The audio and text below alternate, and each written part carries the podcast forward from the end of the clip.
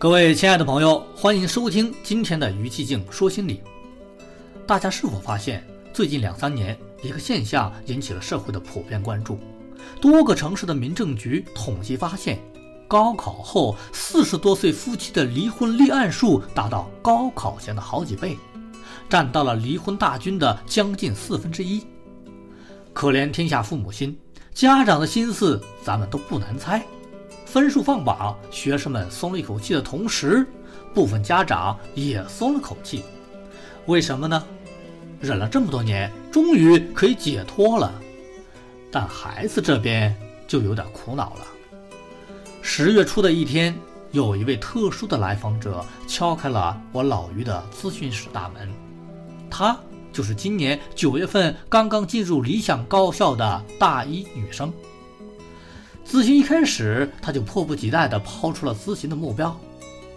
于老师，我今天来，请您帮我解决一个问题。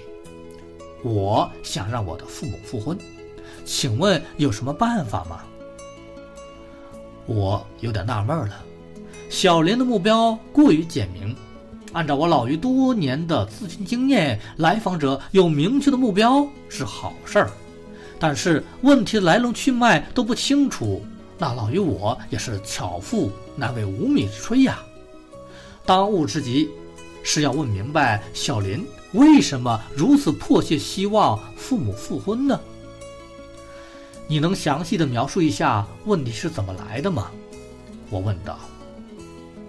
从他的叙述中得知，小林的父母的关系一直很不好，虽说没怎么吵过架吧。但母亲一直当着他的面儿说他的父亲怎么不好，而父亲则是宁愿加班也不爱回家。这么多年，就像这样过来了。可没想到的是，收到大学录取通知书的当天，他们就跟平常一样出了门，回来就告诉他说他们已经离婚了。然后老妈收拾东西搬了出去。而离婚后，母亲的状态一直很不好，小林很担心。他突然想起，离婚之前母亲的状态一直不错，是不是父母重新在一起就能解决问题呢？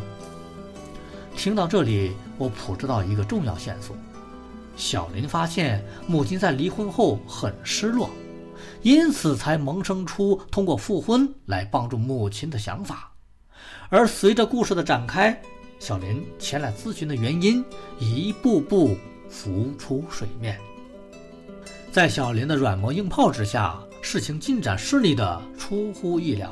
母亲搬了回来，甚至承诺如果合适就考虑和父亲去复婚。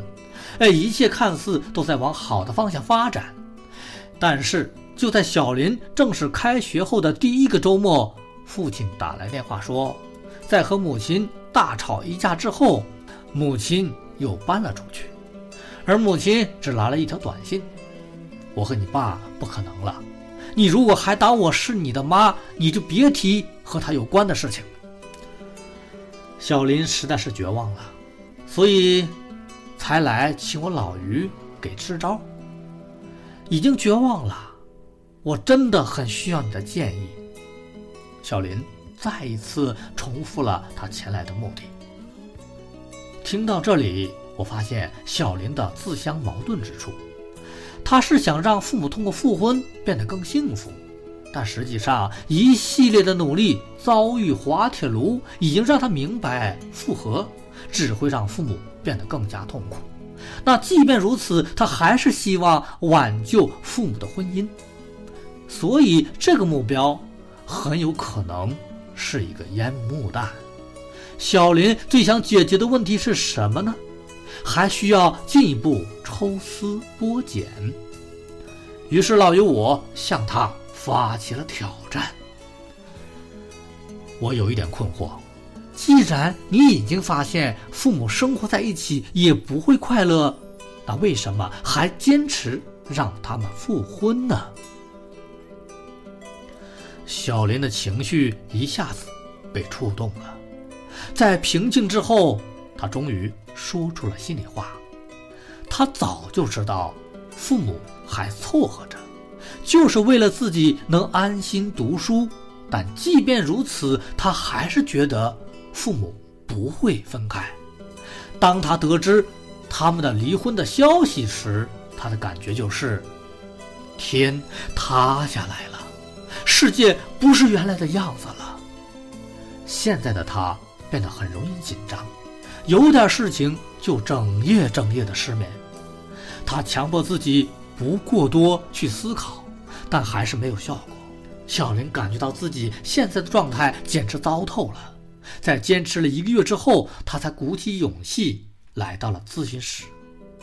小林前来咨询的真正原因终于水落石出：父母突然离婚，给他的信任感和安全感带来了严重的冲击。他开始变得容易紧张、焦虑，然后产生错误的想法，认为只要父母复婚就能解决所有问题。但这只是起因，后果已经产生。单纯的亡羊补牢并不能解决问题。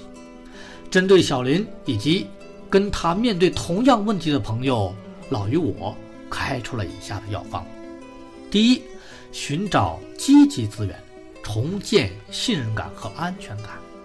子女对父母离婚的最大感觉就是被抛弃，但是。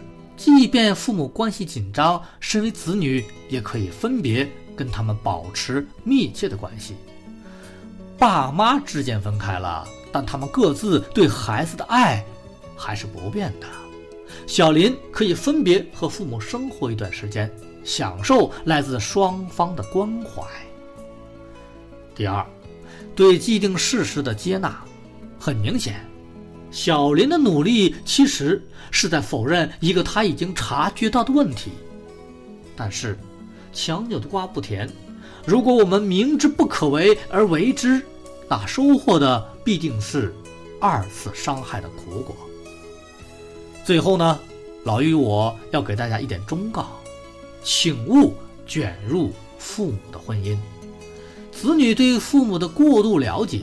注定我们无法以一个客观公正的立场介入他们的婚姻生活，而一旦子女与其中一方结成联盟，问题就会朝着复杂而糟糕的方向一去不回头，使直线性的夫妻问题变成三角形的家庭混战，最后导致整个家庭的解体。